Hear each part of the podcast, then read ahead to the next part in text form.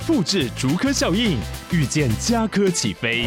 嘉义花园造镇新案 AI 世界城隆重登场，马上把握与嘉科最近的距离。嘉义科学园区无人机产业聚落，华泰名品城打造高铁 Outlet，故宫南院长庚医院县府生活圈 AI 世界城二到三房抢先预约零五三七一七五五五。Hello，我是洪安，欢迎来到唐洪安的单身女子旅行。在这里，你会听到关于一个女生旅行会遇到的各种奇遇，一个人旅行的技巧，当然还有异国恋情。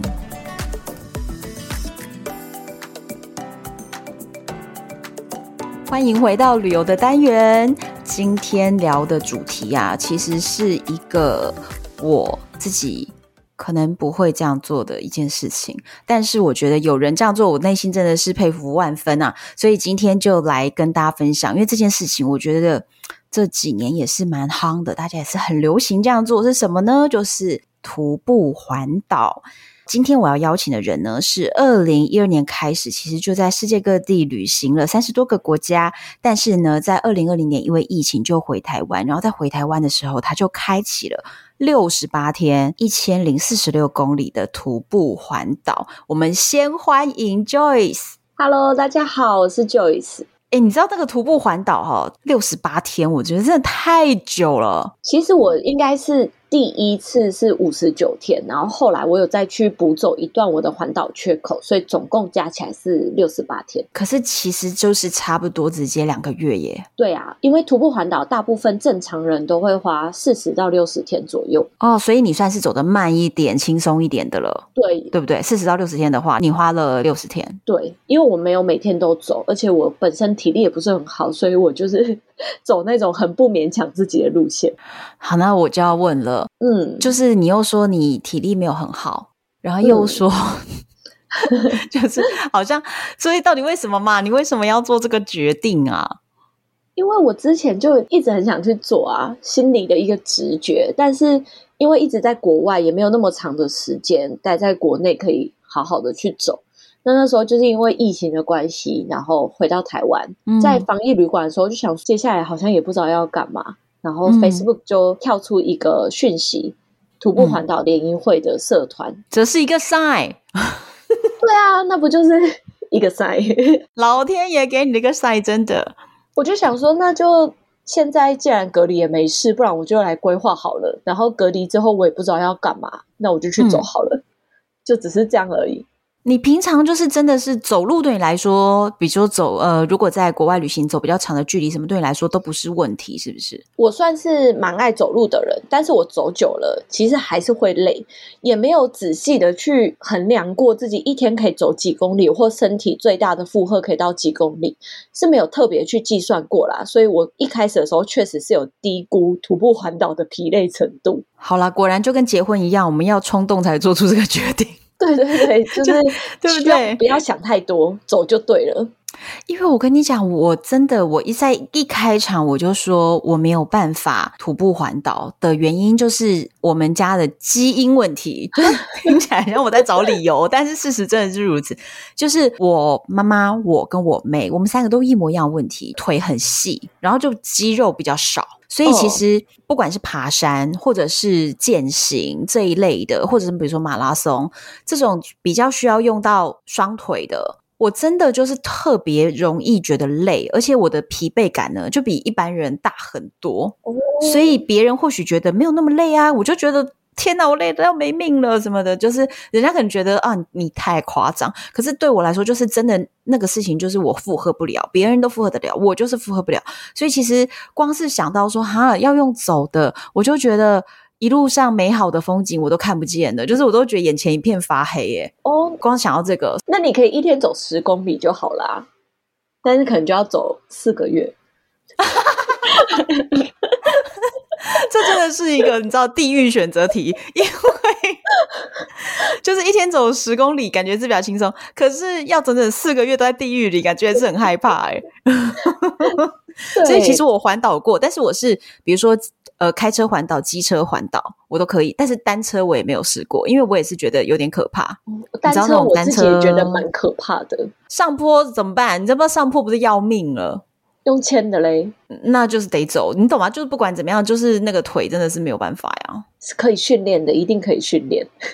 我都在想说，想要徒步环岛的人，是不是本来你们在徒步的过程中就会感觉到愉悦，所以你们才会愿意做这件事？其实我是做了之后，我才知道我在徒步的过程中是很享受的。在做之前，我真的愉悦。对啊，享受是什么什么样的感觉啊？就是，嗯，有人问我在徒步的过程当中这么长时间都在走路，嗯、你应该难免会觉得有点无聊吧？嗯，但是其实我好像真的没有这样子觉得过，就是因为我要拍影片嘛，然后有时候有图友又跟他聊天，有时候会有路人来跟你讲话，有的时候你也会去观察路途当中的事情，但是我发现这其中我最享受的一件事情其实是放空。而且是完全的放空，嗯，就是什么都不想，因为我觉得现代人可能都是，就是脑袋会一直不断的想，想说，哦，你今天做什么，然后你明天要做什么，你小孩可能要去接小孩啊，然后你可能工作加班的事情你还没做完啊，等一下要吃什么，嗯，就是脑袋里面会想个不停的那一种，很没有办法把脑袋里面的思绪完全归零。可是我觉得我在徒步的过程当中可以耶。嗯，哦，我我我相信是这样，因为其实，在运动的时候，比如说游泳啦或潜水啦，也都是一样的。就是我之前呢，曾经想要在游泳的时候想说，那我想一想明天的工作，但是我发现呢，你在运动的时候，可能这个脑内啡的转化还是什么原因。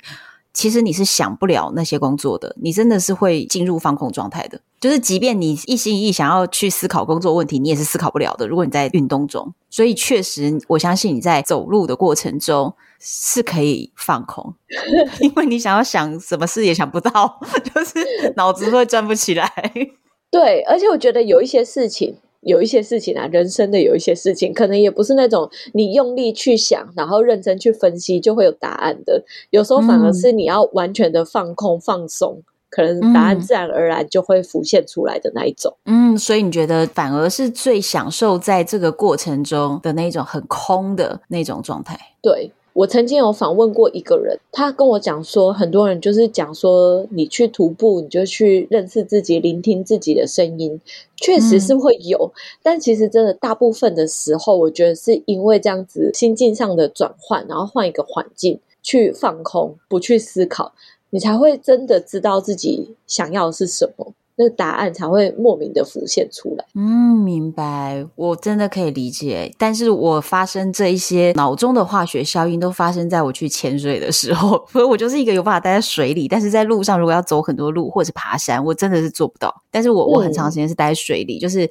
潜水或者是游泳这类的时候，我也是可以感受到你刚刚形容的那种，就是比较能够思考自己，或者是跟自己相处的。那种感觉，对对对。你在这次徒步环岛之前，有别的长途徒步旅行的经验吗？其实完全没有诶、欸，而且这是我第一次环岛，就很多人都觉得你疯了，你第一次环岛就要用走的，然后一走就是一千公里啊。那所以你原本你你刚刚有讲嘛？你刚刚说你原本把它想得太简单了，是吗？因为我一开始抱持着心态就是就走嘛，真的很热，真的不行，真的太累就。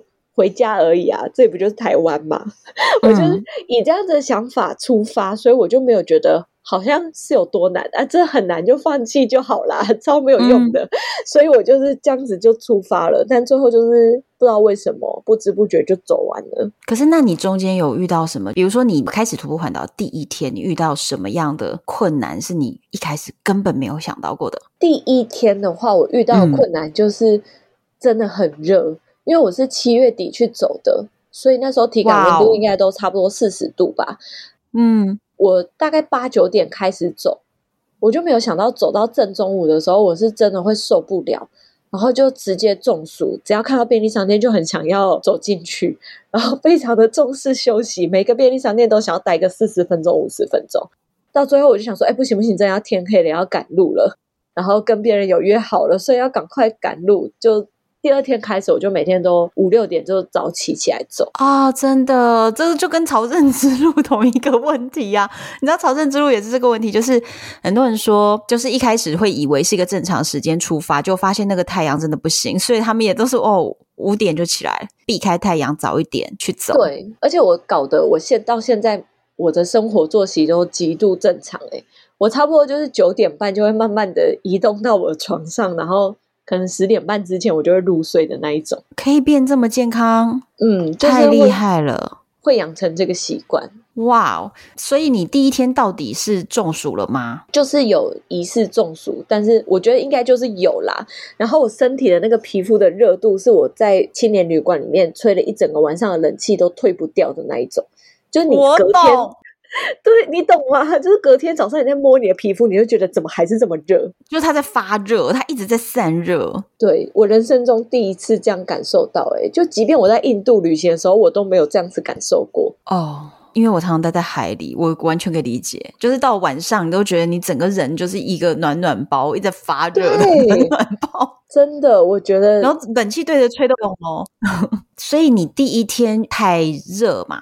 后来你就变成提早走，那你觉得后面还没有遇到别的困难？比如说脚有没有起水泡啊什么的？哦，讲到这个，我还真的是一颗水泡都没有长。你们怎么这么多厉害啊？我问的每一个这种什么走朝圣之路啊，然后像你这样徒步环岛啊，哎，都是没有起水泡的人呢。你们也太厉害了，真的。是鞋子好吗？鞋子是真的好，一生推。你穿什么鞋？我是穿。King 的双七鞋，就是它有一款护趾凉鞋，也是误打误撞，我原本就有了，然后我就穿去徒步环岛，嗯、没有想到它这么适合徒步。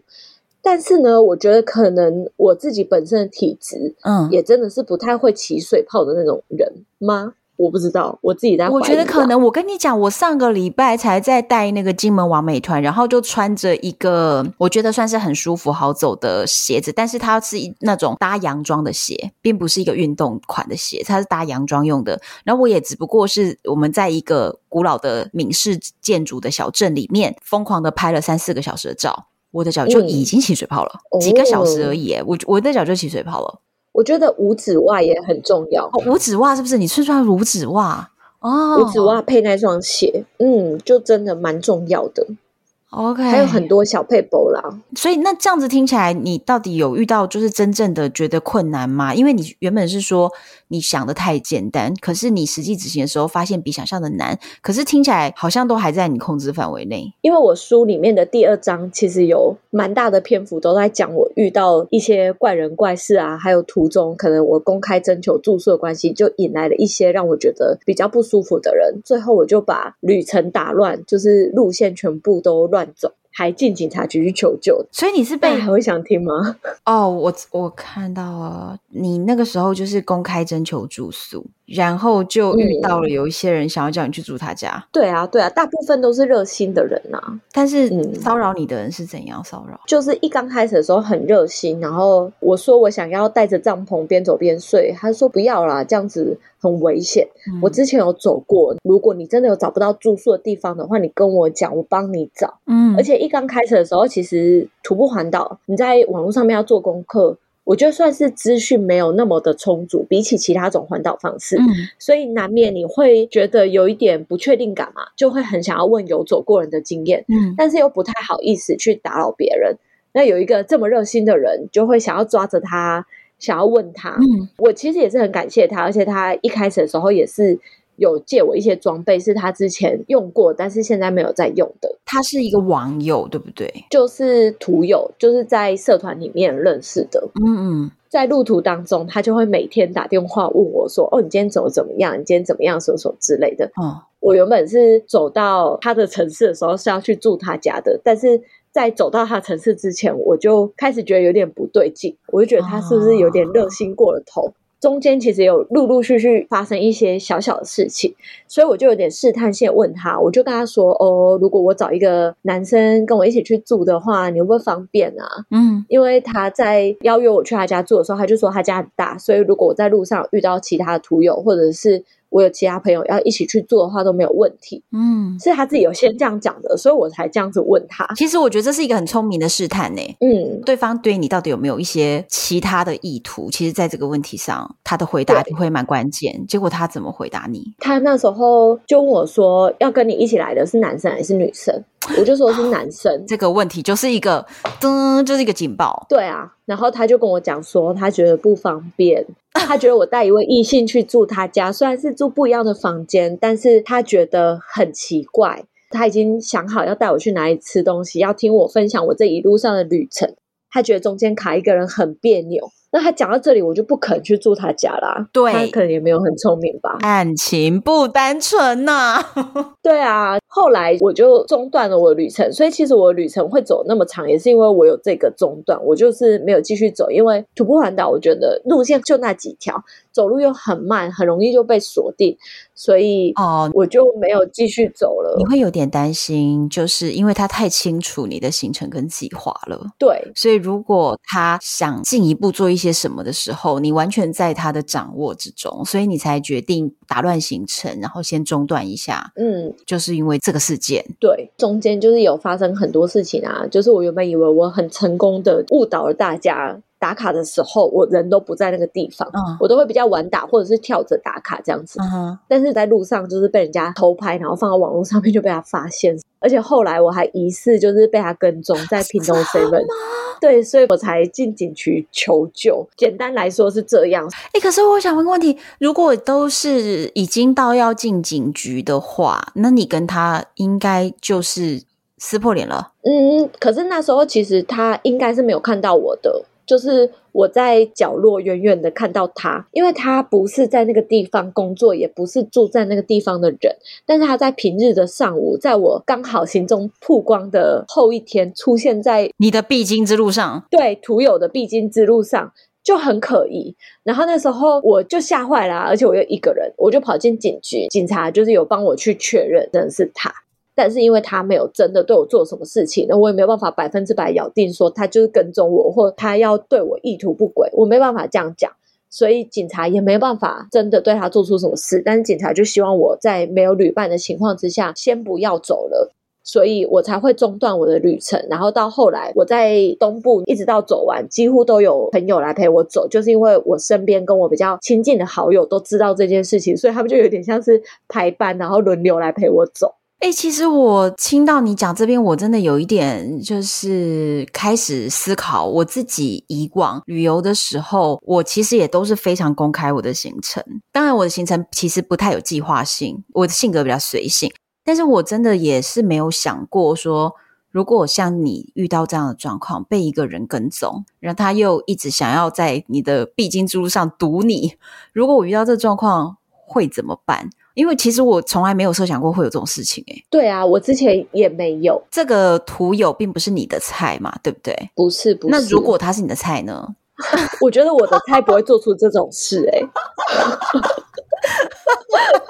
对啊，我觉得我的菜不会做出这种事。人帅真好人找性骚扰？没有，我觉得，我觉得我我不会喜欢。穷追猛打型的不是我喜欢的类型。嗯嗯，你喜欢自己一道追的吗？比较会偏向这个。我了解你。对，所以这样的人绝对不会是我的菜，就是即便他长得很帅也是一样，就不是你会喜欢的那种人。因为没有感觉，其实就不要勉强了。但是感觉他很硬要啊，就是可能想要试试看有没有机会吧。我觉得我自己也做了一个很不好的示范啊！嗯、一开始我就不应该在网络上面公开征求住宿就算了，我连我什么时候要出发，我要怎么走都写在网络上。可能我真的觉得回到台湾之前都在国外，就想说在台湾应该很安全吧，有什么好担心的，就没有想那么多。可是如果是我是你的话，我可能也是会跟你做一模一样的事情，就是公开我的行程啊，然后比如说征求住宿啊什么的，我可能真的也都会做这些事诶、欸，我真的也没想过会这样。好，我也不知道诶、欸，我觉得可能就是天时地利人和，那时候命运宇宙就是给我这个课题，要让我去解套。但是其实后来我走完之后，我反而其实是蛮感谢这个人的，因为如果没有他的出现，我的旅程就不会这样子走乱七八糟，我也不会有那些朋友来陪我走。哦，所以其实是一个化学效应，对，就是有他的干扰之后，反而你的旅程有很多你觉得后来很精彩的东西。嗯，而且这在一路上遇到的所有人写出来这些故事，在我书里面的那些人，我可能都遇不到哦。我的旅程就会变得很单调无奇，也不一定。所以其实也要蛮感谢他的。哇，有这个想法也是不错。而且他不是还借你东西吗？所以你后来还要把东西还他？哎，后来他就骂我啊，然后就叫我马上把东西寄回给他。其实我中间就有跟他讲说我要寄回给他，是他一直不给我他的地址。他就说你就先留着，你之后说不定用得到。因为他觉得对你还有一线希望，他觉得自己还有机会，对不对？就是他跟我说不想要有男生去入住他家的时候，就跟他讲说我家里有事，所以我要中断旅程。但是后来呢，就有很多事情嘛，又有泪跟踪的事情发生。我就有直截了当的去面对我的恐惧，去跟他讲说他做的事情确实是让我有点不舒服。那如果我有误会他的话，也希望他可以谅解，因为我就是一个女生，自己一个第一次出来环岛，我难免会有一些顾虑，然后也要考虑到我亲朋好友的感受。我觉得你已经讲的很客气了。对啊，那我讲完之后，他就直接更小灯 shuki，就是狂骂我，因为他被拒绝了，他知道他没机会了，然后就命令我直接把他说的东西就立刻寄还给他。嗯嗯，简单来说就这样。好了，我觉得有这个插曲也算是让你的徒步环岛精彩度大大提升，不管是惊悚面或者是温馨面，都都因为他的干扰而增加了很多剧情。对对对，那你刚刚讲说啊，在旅程中啊，因为他的干扰，所以也遇到了许多有趣的人。嗯，跟我们分享一个，你要讲那个二十一岁的女生吗？对。因为呢，我们今天就是来录单身女子旅行，所以我特别特别就是把这个故事只留在这里讲，我在其他地方都没有讲。嗯，然后就是呢，我在徒步环岛的过程当中遇到了一个女生，她也是在网络上说可以接待我的，但她那时候很酷，她就说如果我不介意的话，可以去他们家住。不过从明天开始，她要去内观冥想十天，嗯，所以她不可以带任何的手机、电脑进去，所以她要十天之后才可以回应我。但是你知道我要去住她家日期就是十一天之后。就等于是我要去住他家前一天，我才可以知道他家的地址，我才可以稍微跟他聊一下天，然后才可以确定我可不可以去他家住。嗯。但是当时我其实是有很多其他不一样的选择，不过不知道为什么我的直觉就告诉我，我一定要去住这个女生的家，就是直觉，就是直觉。哦、我就传讯息给他，我就说我要去住。那当然，他就十天之后才回我嘛。嗯、我去住他家之后，我就发现我的直觉果然是很准的。我们就是疯狂的聊聊到那天晚上也聊不完，隔天他还跟我讲说，那不然我跟你一起出发，一起去走好了，我们在路上再慢慢聊。就聊了好久，他才跟我讲说，他在大学的时候他休学，嗯，去澳洲打工度假。哦，那时候去澳洲打工度假的时候，他才二十岁、二十一岁嘛，嗯，就认识了他的初恋男友，就是比利时男友，嗯，他们就在那边一起了一年之后，就决定要分开。她的男朋友不知道为什么，从出生的时候就一直觉得他自己有一份归属感在南美洲。所以他澳洲结束之后，他就是想要去南美洲一趟，去体验看看，就是到那个土地上面的感受。嗯，那女生她当时就没有想要去南美洲，嗯，所以他们就分开了。后来他在斯里兰卡旅行完之后回到台湾，他才发现他很想念这个男生，刚好又遇到了他人生的多岔路口嘛，嗯，就是想说要回大学去完成学业，还是就业，或者是回澳洲二千打工度假，还是去南美洲找这个男生，还是要继续去旅行？嗯，他觉得他站在那个多岔路口，一个选择都不想选，他就只想要逃离那个地方。那一个月他过得非常非常痛苦，然后他妈妈都看在眼里。最后他就决定他要去旅行，嗯，他就买了一张机票要去伊朗。我就说伊朗为什么是伊朗？他就跟我说他不知道为什么他一直都对这种漂亮的、美丽的宗教建筑很感兴趣。但是呢，他在飞去伊朗的过程中，就在马来西亚转机，嗯。他不知道马来西亚是有分两个不一样的航厦，他就走错了航厦。他当时的神志状况非常的不清，嗯、也没有特别的要去追赶那一班飞机，想说错过就错过了。啊，这么 free 好。对，后来他也不知道他自己要去哪里，所以他就在吉隆坡机场住了五天。这个人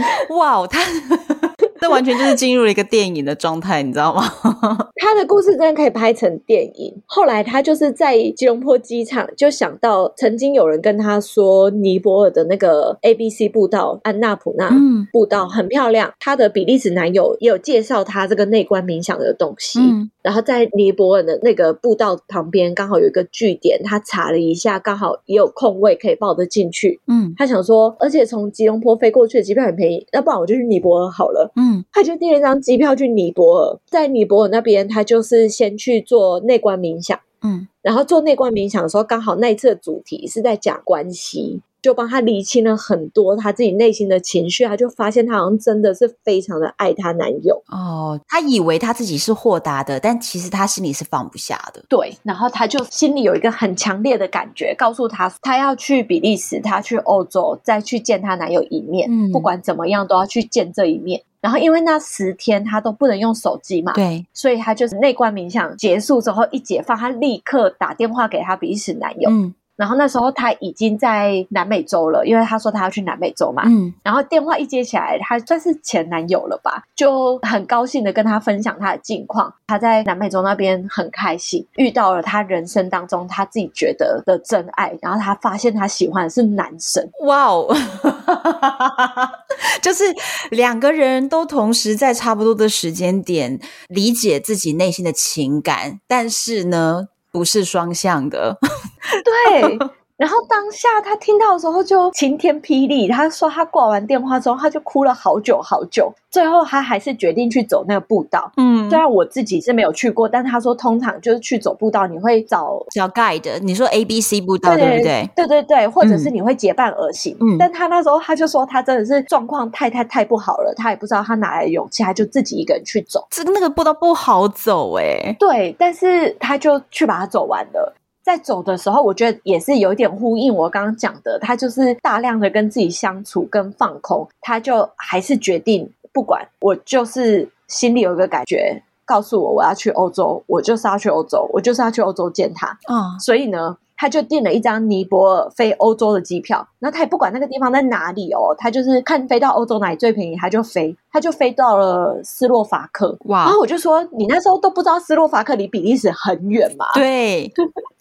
他就说他也没有想那么多啊，想说反正还有时间。他真的是一个非常 follow 他自己感觉的一个女生呢。对，我也是真的这样觉得。他在欧洲，我简短的讲，嗯，他在斯洛伐克的时候，他就想说，哦，我身为一个背包客，从来都没有搭过便车。不然我来搭便车好了，嗯，然后他就搭便车到了克罗埃西亚，嗯，到克罗埃西亚之后，因为跟意大利的边界不远，嗯，所以他就走路到意大利，嗯，他到意大利之后，他就想说，嗯，我好像没有很想玩呢，不然我不要待在意大利好了，他就上网查那个 FedExBus，就是廉价巴士，嗯，哦，有刚好有一个特价的车票，从意大利到德国很便宜耶，那我去德国好了，然后。他就搭那个巴士到德国，一路往北。嗯，他从德国搭船到瑞典，嗯，他就也不知道，他就想说，他就一路往北，他也不知道他要干嘛。直到他就是呃，你知道国外都会有那种加油站，然后会有便利商店，对，可能很冷的时候，你就会进去点一杯热咖啡，然后站在外面喝这样子。对，在喝的同时，他就是遇到了一个老爷爷，就跟他聊天。问他一个问题，就是说，所以你这整趟旅程，你的目的到底是什么？他才恍然大悟，想说，啊，不对耶，我的目的不是一路往北，我是要去比利时找这个男生。所以就你知道，就是老天派了一个使者，在深夜的加油站点醒了他。对，对对对，然后后来他才开始慢慢的就又往南走到比利时，但是他到比利时的时候，他也没有马上去联系这个男生。他先找了一个地方打工换宿。嗯，在这趟旅程当中，他也想清楚了，他要回台湾去完成他的学业。他把就是一些入学手续啊，回台湾的机票什么，全部都安顿好了。他才联系这个男生，然后约好了在某一个车站要见面。嗯，然后他说，就是在重逢的那一刻，他们拥抱的那一个瞬间，他觉得就是这一份情感，这个爱，就是已经超越了男女之间感情的那种爱，是你真心的为了一个你觉得生命当中很重要的人，为他很开心，因为他找到了他的真爱，知道他人生的志向在哪里，是真心的祝福他的那种感觉，跟一刚开始他们在澳洲分离的那感觉是完全不一样的。哇，他真的因为这一趟流浪而升华了耶！对，整个心境上的转换让我觉得，虽然他这一趟走的曲折离奇，但他最后始终是从起点走到终点，还是把这个圆给完成了。哦、然后他说，他到现在跟比利时的这个男生都还是彼此的心灵伴侣，很常交换彼此的心事。然后这个比利时男生跟他当时所遇到的那个真爱，嗯，他们两个现在还在一起，然后一起定居在西班牙。哇，这对很妙。你去住他家，嗯，他就跟你分享他自己旅程的这种故事。对，我听到这个故事的时候，我就是整个人很惊讶。嗯，我记得他跟我讲，他印象最深刻就是我说我感觉很像那个时空旅人之妻。嗯，你有看过这部电影吗？有有有，就是这个男的，就是他老公动不动就穿越啊，所以常常你跟他拥抱到一半，哎，他就给你消失了之类的，然后你不知道他他何年何月会再回来。对，就是你跟他可能 WhatsApp 讯息聊聊聊聊聊，明明就一来一往，这个话题还没有结束，然后他可能就会突然消失三天。嗯，你自己的另一半让你这样觉得？可是因为我知道他本来就是一个，他真的是一个。没有在用手机的人，他的世界是可以没有三 C 的人，所以他常常就会突然这样失联。就是在我跟他在一起的时候，他也是都没有在用手机的人，很注重他自己周遭的人事物，很享受当下，很不喜欢使用三 C 产品跟别人联络的人。嗯，所以我算是也是有一定程度的了解他，所以我虽然无奈，但是是可以理解的啦。嗯嗯。所以你觉得这个二十一岁女生，她跟你分享她自己这么 follow 自己的感觉，然后在感情的这个追寻上面，最终她觉得找到了一个她心里的答案。他的故事对你来说，你觉得给你的成长？我觉得最大的成长可能是像你说的，他真的很 follow 他自己内心的感觉。嗯，你不觉得这个技能是现代人，尤其是在亚洲社会里面被社会框架框住的人，已经慢慢的在失去的吗？我觉得你讲的太好了。对，真的吗？对吗？同意，我非常同意。因为很多人他可能自己内心有感觉，但他被社会框架住，然后他被父母情感勒索住。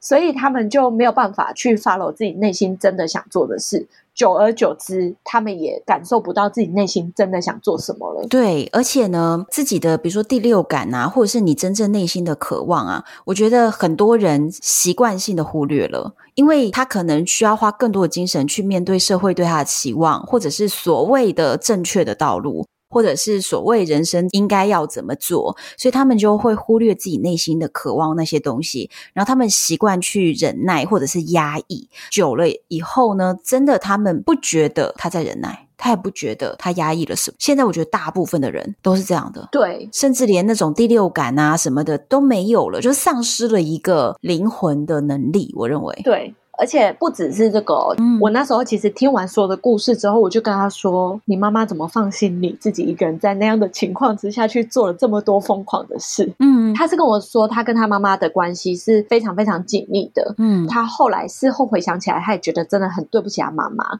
但是呢，他妈妈有看到他回台湾那一个月经历的有多低潮。所以他选择信任他的女儿，然后放手去做他想做的事情。嗯，但是他有一直不断的让他的女儿知道，我永远都会在这里等你，这里永远都是你最后的后盾，你永远都可以再回来。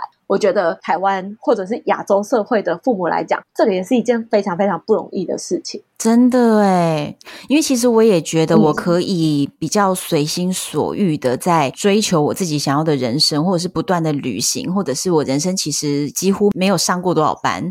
就是我也不上班，然后这这种 在追寻一个真正自己想要的生活方式的过程，在初期其实真的会非常让人担心。嗯，但是我妈也是蛮支持我的，我妈就一直跟我讲一句话说：“你怎么样高兴你就怎么做吧。”就是对于他们来说，好像我的开心是最重要的。能够遇到是是很幸运，对不对？对啊，真的很幸运。诶，那可是你自己也是一个就是到处旅行啊、流浪的这样的一个人，所以你父母对你支持吗？其实我没有觉得他们对我有像你们这样子完全性的支持。就是他们还是会反对，或者是会说觉得这样不好，然后觉得你到底什么时候才要停止？哦，真的？对，但是嗯、呃，可能家庭成长环境背景的关系，所以我常常都是决定了才跟他们讲。不过我觉得就是每个人家庭的状况不一样啦，但到现在他们可能也有一点点习惯了，可能旅行到一个程度的时候，他觉得说，哦、呃，你是可以值得被信任的，然后你是会把自己照顾好的，他们也就可能就念两句就算了这样子。你愿意公开你现在几岁吗？我现在三十。三。那可是你从什么时候开始，就是呃想要到处去旅行，然后父母的反对，这样子的就是一种拉扯。嗯，你觉得是从几岁开始？就是我是从二零一二嘛，就是十年前开始旅行的，所以就是从那时候开始。哦，所以其实真的也是需要一些时间去。我觉得不止对年轻人，就是想要出走的人，就是你的勇气是需要训练的。我觉得对父母来说，也是需要去训练一个放手的勇气。对，我觉得这一趟徒步环岛让我学到一个很大的课题，也是我一直不断在分享的，就是没有人是先准备好才来当父母。每个人都是做中学、错中学。可能小孩长大了，然后他们自己想要出去闯，或者是想要出去旅行，想要出去冒险。我觉得对父母来说也是一个很大的课题耶。对，就是放手啊。那事实上，很多人真的放不了手。对，因为我在路上遇到太多学生出来徒步环岛了，嗯，大部分父母一开始都是反对的。所以这也是为什么我说我在这趟旅程当中学到一个很大的课题，也是从他们身上得到的。真的哎，嗯，我同意，非常同意。对，而且往往哦。台湾的年轻人出走的年纪都太大了。对，我其实有听到你有一集 podcast 有讲到这个，对，对，因为父母没有勇气放手嘛，所以就变成可能都到到快要三十岁了，然后有一种自觉是我我觉得我人生这样我不甘心。当然年纪也比较大了，也出社会了，也有自己经济能力，那父母好像也没有办法掌控这么强啦。那这个时候他才能出去。可是其实，在国外，可能小孩子十八岁、十六岁就会出去。对啊，而且他们反而是小朋友不想出去，还会一直不断的把小孩送出去的那一种。对，真的真的就就刚好，其实最近有几集的节目主题，其实都会聊到同一件事情上，就是我们现在在讲的这个，就是我觉得年轻时候的旅行真的是成长的养分。所以，我真的觉得年轻人应该要走出去，你才眼界才会比较大，这个是真的。而且现在因为疫情的关系，这个状况又越来越严重。啊、嗯，就是很担心，除了你自己的旅行安危之外，那现在疫情你又怎么照顾自己？对，那一年嘛，刚好疫情爆发，就遇到很多大学四年，嗯、他们可能就是已经计划好，可能毕业之后要去美国毕业旅行啊，或者是已经计划好要去波兰当交换学生啊，或者是去澳洲打工度假啊，全部都被。卡住了，对，或者是去国外工作，全部都被卡住。一路上我遇到多少看起来灵魂破碎的学生，他们因为已经计划好了，期待了很久，结果最后不能出发，但他们也不想要直接面对现实，踏入职场，所以他们就出来环岛，出来打工换宿，迷失在路途当中。嗯，我那时候其实原本觉得我自己何等幸运，我生存在一个想飞就飞，想去哪里就去哪的时代，就是在我年轻的时候。嗯，然后他们居然不行。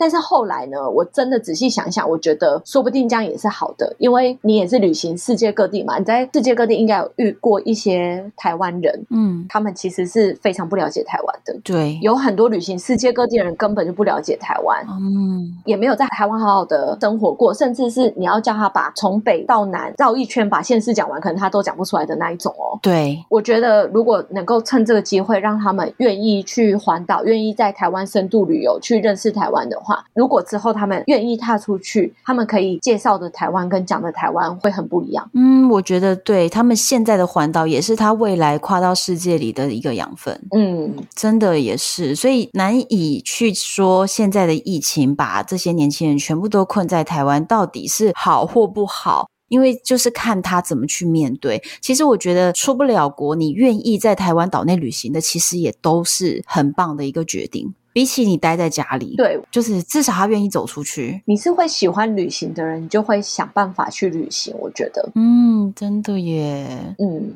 所以，其实我觉得这一次的环岛旅行对你来说，很多让你觉得受启发的是旅程中你没有预期到会遇到的人。对，就是真的很多，嗯、太多了。大家要到我的书里面去看。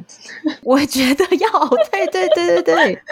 你现在讲一个，就是你觉得你书里没有写，但是是值得分享的。我之前在米兰沙发冲浪的时候，是入住一个爷爷家。嗯，那个爷爷他其实年。轻的时候也是世界各地的去跑，嗯，那时候会跟我说，我现在老了走不动了，所以我就用沙发冲浪的方式去接待你们，从你们的眼里，从你们的嘴巴里去听听看我那些曾经走过的路，现在是长什么样子了。就算我现在走不动了，嗯、我也可以借由你们的力量继续旅行。所以我觉得旅行是每个阶段可以有很多种不一样的方式的。我觉得像我今天来录这集 podcast 啊，我觉得这对我来讲也是旅行的一种啊。我觉得跟旅人交换故事，跟分享我的旅行故事，也是我旅行人生的一部分。嗯，所以我觉得不用觉得说。旅行这件事情，就是你一定要搭飞机出国，住在饭店里面还是怎么样？其实是可以有很多种不一样的模式的。嗯，因为关键其实还是在交流。就是如果你今天去旅行，你却没有跟任何当地的人事物去做交流的时候，即便你踏出去了，或许不太像是一个旅行，你不见得有收获。但是如果你今天就算留在台湾，但是你愿意做很多的交流的时候，那个时候也是很大的。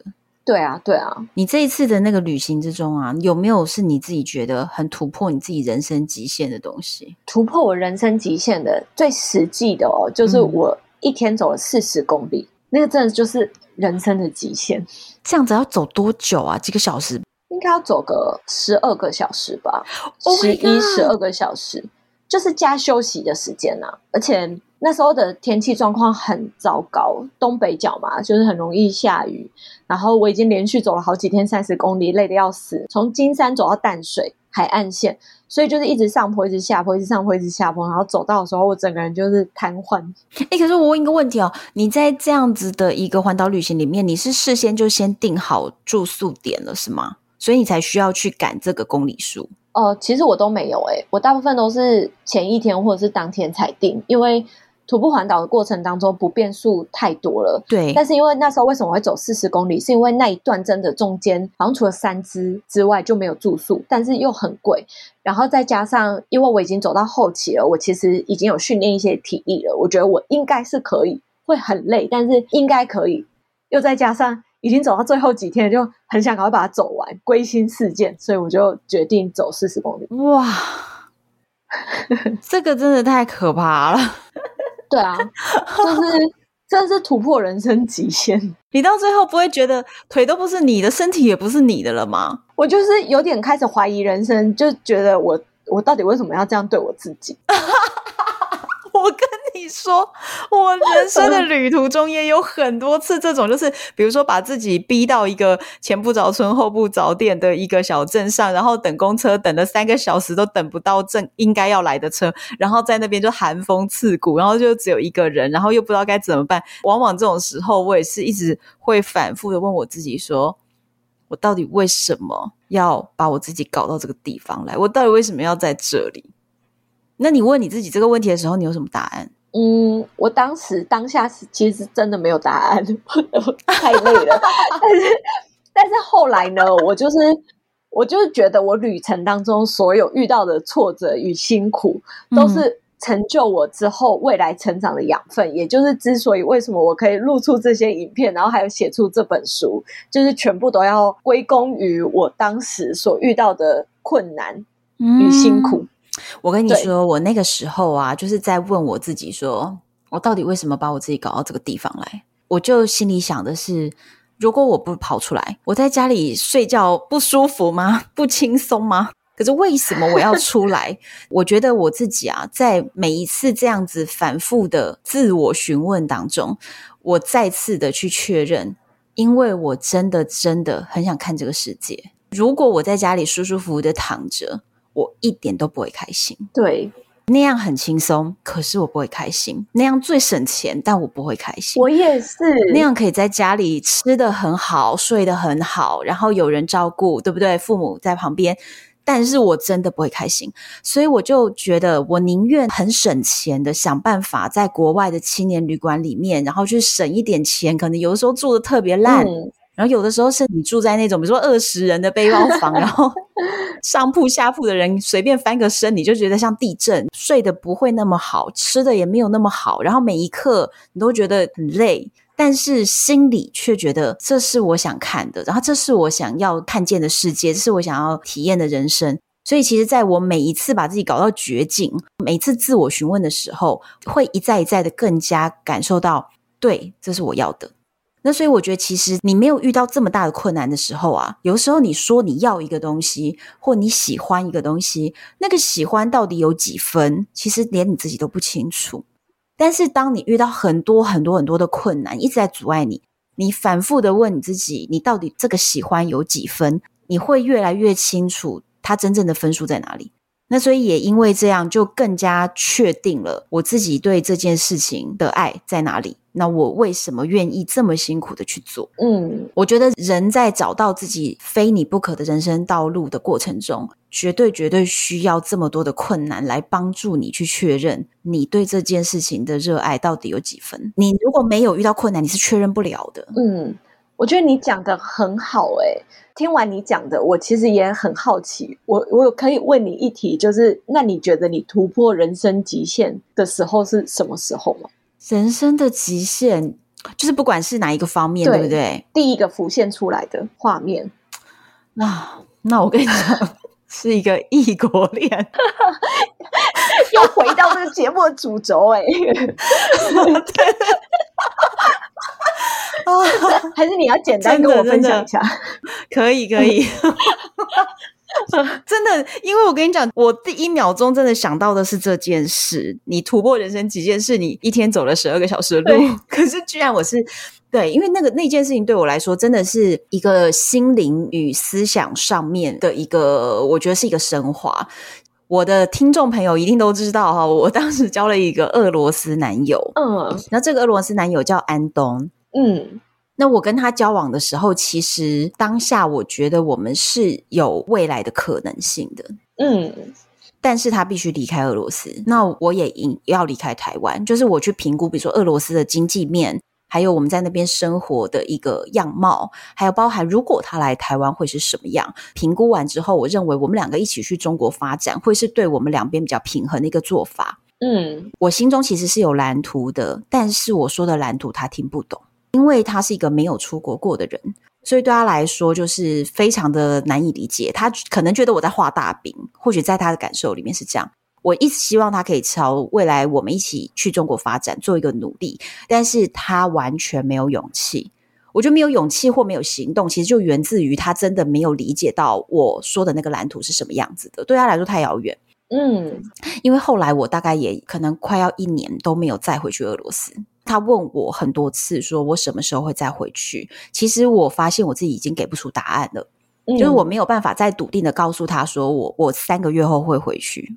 我觉得我已经回去那么多次了，然后花了那么多钱，然后我们在俄罗斯还租了一个房子。但是我渐渐的觉得，当他没有动力的时候，我也已经拉不动他了。所以那个时候我也没有办法再给出承诺。那一方给不出回去的承诺，那其实就等于是见面遥遥无期。有一天，他就跟我说：“哎，我前两天在路上呢，就巧遇了我的前女友，嗯、然后我跟他聊了几句，突然我们都觉得对方才是自己的 soul mate。”我就，我当下真的想说：“你在跟我讲什么？”嗯、就是你知道，当下真的很怒诶、欸嗯、就觉得你就这么早路口巧遇前女友就 soul mate 了。你如果是 soul mate，为什么你们会分手？嗯，但是总之，我也是在遥远的另一端。我说，我现在不想跟你讲话，过几天再讲。嗯，以前他有跟我提过两次，他想要分手。嗯，因为他觉得看不见未来。嗯，但是每一次我说我们过两天再讲，意思就是说，其实我们就是冷处理，我们都静一静，然后过两天再讲。嗯，每一次都是两天后，我在跟他视讯的时候，他的表情啊、眼神啊，看起来都会很哀伤。我就说，分手开心吗？如果不开心，我们就继续在一起啊。嗯，除非你告诉我你分手开心，那我们就分手。所以前面两次这样子，也就又决定说啊，那不要分手好了。所以其实就等于是一个小小的一个冷静期，这样一两天冷静期。结果没想到他这次跟我说，他街角遇到前女友，然后发现对方是他的 soul man。这一次两天后啊，嗯，我跟他视讯，嗯，我一开那个视讯看到他的表情，我就知道我们这次分手分定了，因为在那一个 moment。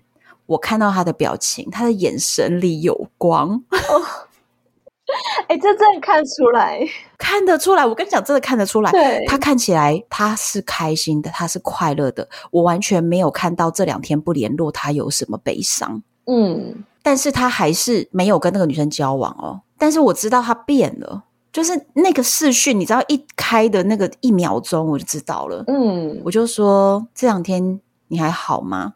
我都知道他的答案就是他蛮好的。然后他就说对，不错。我说你还是想回去跟前女友在一起，对不对？因为我看出来了呀。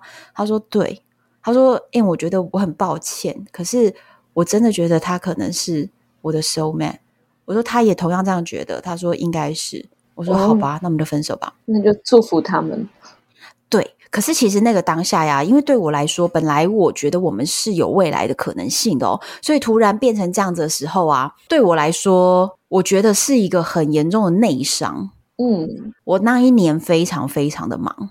然后忙到没有力气去挽回他，我也没有力气去跟他重新的沟通。我当下真的只剩下跟他说：“好，如果你觉得这是你要的，那你就去吧。”我那个时候思考的是，如果今天你爱的人想要的未来没有你，嗯，那还能不能祝福他呢？嗯，所以其实这就是刚刚你在跟我讲说，你遇到那个二十一岁的女生，她自己度过的这个痛苦的一年，最后她觉得她的比利时前男友找到真爱，她能够给出祝福。我当时其实真的也是经历了类似这样子的一个感情的过程，因为我当时心里想的是，如果你真的爱对方。我觉得最深的爱是祝福，就是你真的能够祝福他，真的觉得只要你快乐，你的快乐里没有我也可以，你的未来没有我也可以，我都可以祝福你，因为我希望的是你快乐，而不是你要跟我在一起。我要的是你的快乐，所以后来我就还是祝福他。那但是当然，即便给出了祝福，我觉得心里的痛苦会少很多。嗯，因为你知道，恨。是一个让自己就是很受伤的事，嗯，如果你能给出祝福，你自己的伤痛会减少，但是当然你还是需要一段时间去修复你自己，嗯，后面可能也花了几个月的时间，才真正觉得想到这件事情不会觉得太委屈或太难过，嗯，可是后来呢，也因为这一段过程，就是这一个经历，嗯，我觉得我后来对于任何一个跟我发生情感的对象，嗯。我真的都能够更豁达去看待这个感情，所以很多我身边为情所困的人，我后来都可以用一个真的是蛮超脱的态度去告诉他说：如果你真的爱他，真正的爱，我认为是祝福，就像父母会祝福孩子能够有很好的发展，即便这个孩子或许他就。哦，就在国外发展了，他或许就去国外念书了。但是父母会因为你获得一个更好的机会，他去祝福你，而不是把你绑在身边嘛。嗯，所以我觉得更深的爱，不管是爱情或者亲情或者友情，其实最深的爱都是祝福。这也是为什么我后来跟那个古巴情人交往，然后古巴情人后来也要跟我分手，所以大家都觉得我在感情上吃得开。没有，我一直被甩，其实 是吗？但古巴情人要跟我分手的时候。我也就祝福他，我说好，就这样吧。如果你觉得未来的蓝图里没有我，但是你是开心的，那我都可以祝福。所以后来我整个人就升华了，你知道吗？就是整个感情的 level 已经不在凡人的境界了。真的耶，这段故事真棒，而且有我有蛮类似的经验。那你现在跟我们分享一下？对，因为我之前就是在澳洲的时候，我认识一个男朋友，然后他是韩国人。嗯所以这也是之所以为什么我有曾经在韩国生活将近两年的经验啊。那时候其实我们也算是论及婚嫁了，就是双方父母都已经有他们有来台湾见过我爸妈，然后我爸妈也有去韩国见过他爸妈的这种情况。嗯，然后他们就觉得啊，你们就是会结婚啊，就是迟早的事。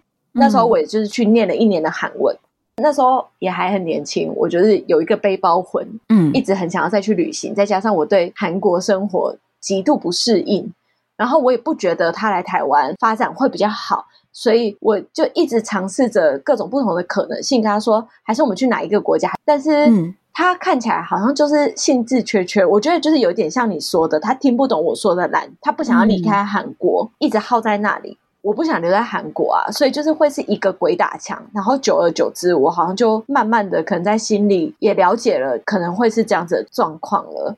然后也慢慢的在做心理准备，嗯，然后后来我就是决定要离开韩国，展开了我人生的第一次背包旅行。因为那时候可能心里就已经有这样子的感觉了，就有点像是你看到那个俄罗斯男友的眼神里面，你会感觉得到。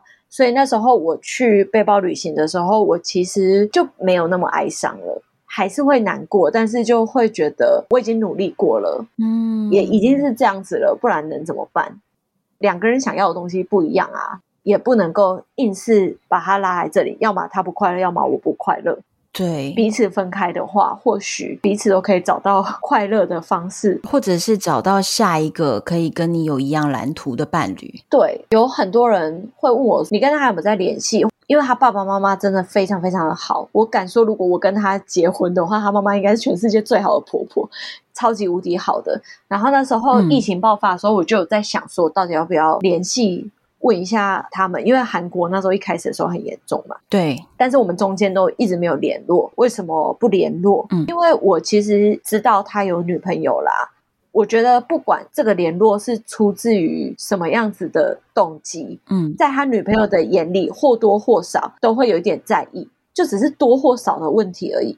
那我觉得我不去联络他，我看到他这样子过得很好。我觉得对我来讲，我不去联络他，我身上也不会少一块肉啊。但是我去联络他，可能会造成别人的困扰啊。嗯，那我就远远的看着他是过得很好的，你就觉得很满足了。嗯，这对我来说是对他最大的祝福，就像是你说的一样。哦，对，因为我觉得我们在一起的时候，他对我也真的很好。嗯，现在分开了，我会希望这只只是我自己一点点微薄之力，就不去联系他，不要去打扰他生活，然后默默的看着他过得很好，就像是。我也相信他没有来联系我，也是同样的原因。我们就是彼此祝福着，我们会知道彼此的心意，但是我们并不一定要去成为对方生命里现在的一部分。但是我们曾经是彼此生命中很美好的一部分，就让它留在那里就好了。嗯，对耶，对。那所以你们就没有联系了，因为像我跟安东，我就还是跟他是朋友，嗯、我们都还有联络、嗯。我是没有，可是我相信，我相信，我跟你讲，我相信，嗯，这是我猜的哦。因为他当时跟一个台湾女生交往，在他的生活圈与朋友圈里面是很轰动的事情，嗯，所以他的所有朋友一定都知道，所以他的这一位前女友也都知道，嗯、所以呢，我们现在即便有联络呢，我发现他每次回我讯息都是在他的上班时间，哦、他回家不敢跟我联络，原来如此，对，而且之前那个俄罗斯不是出兵吗？嗯。出兵乌克兰，呃，才出兵消息传出的大概前两个小时，我就马上联络安东，还录了一集，就是俄罗斯人对于普丁出兵到底是什么样的态度，然后就还录了一集节目这样子。所以我觉得他可能找到了一个方式，就是说，在不让他的现在的太太，因为他们就就结婚了，嗯、你知道吗？就他他真的 soul mate，他们真的结婚了。嗯、所以在他现在的太太不要觉得不愉快的一个状态下呢，他在某个程度上跟我保持朋友联系，但是我们可能就是一年或半年，可能传个讯息关心一下，就大概这样，就是也是很淡的，但是我们都可以彼此确认，我们是祝福对方，而且是当朋友这样子的一个状态，嗯、就是。每个人的选择不同啦，真的。那我跟你说，就是呢，我觉得我们必须要往下再，我必须要再约一个时间，然后呢再录一集。为什么呢？因为 Joyce 有很棒的这个异国恋情故事可以跟我们分享，有，有到很棒吗？而且你看。我觉得有，我觉得有，你知道为什么吗？其实我认为啊，很棒的异国恋情故事呢，在我心中的定义，并不是两个人一定要修成正果，嗯，才叫做很棒。我觉得其实所有的感情都是你人生中的，你说它是课题也好，或者是说你觉得这个另一半，他其实有点像是人生旅程中的旅伴，嗯，如果能够在有交流的、有交汇的这个时间里面呢，我们得到了成长，或者是人生有一些体悟，我认为那都是很棒的东西。确实是，嗯，对，所以不见得一定要结婚，一定要柴米油盐，一定要生小孩，这些才叫做一个很棒的感情。我觉得所有的感情都是人生的养分。所以呢，我觉得 今天我们呢，就是从你看，我们从在台湾的徒步环岛。然后呢，聊到了徒步环岛中遇到的人，他们的故事，然后又聊到了我们自己在其他的旅程中得到的人生思考和收获。然后我就觉得呢，我们必须要再再再约一集，必须必须，我觉得一定要。听众朋友们想要的请留言好吗？就是敲碗，就是你就大力的把你的碗给敲破，然后我们就是会赶快约下一集来跟大家聊关于异国恋。Joyce 现在的男友是意大利人，对，哇，这个也是又又是另一个很长的故事了，哦、所以我们现在就是要卖一个关子，对，我们要卖关子，文化差异就可以讲一集，可以。各种对，好，我们之后一定会让大家听到 Joyce 的异国恋单元。要敲碗，要敲碗，要一定要留言哦。我们讲去哪里留言？Apple Podcast 下面，请留五星评价，然后告诉我说你想听 Joyce 的异国恋的这一段。FB 哈，单身女子旅行的 FB 社团，然后我们也有单身女子旅行的 IG，还有唐红安的粉丝专业。那再来是 Joyce 这边也有她的 YouTube 频道，所以这些资讯我会放在资讯栏里面。今天的故事我都会跟 Joyce 要一些重要的照片，然后就放在这些我刚刚上述的这些地方跟大家分享。所以大家今天听到我们两个聊天的内容，再去网络上看一下照片。你就会更加觉得哇，这些故事的轮廓都清晰起来了。那我最后还是要宣传一下这本书啊，好，谢谢。这本书叫做《旅途中或许能找到不同的答案》。对。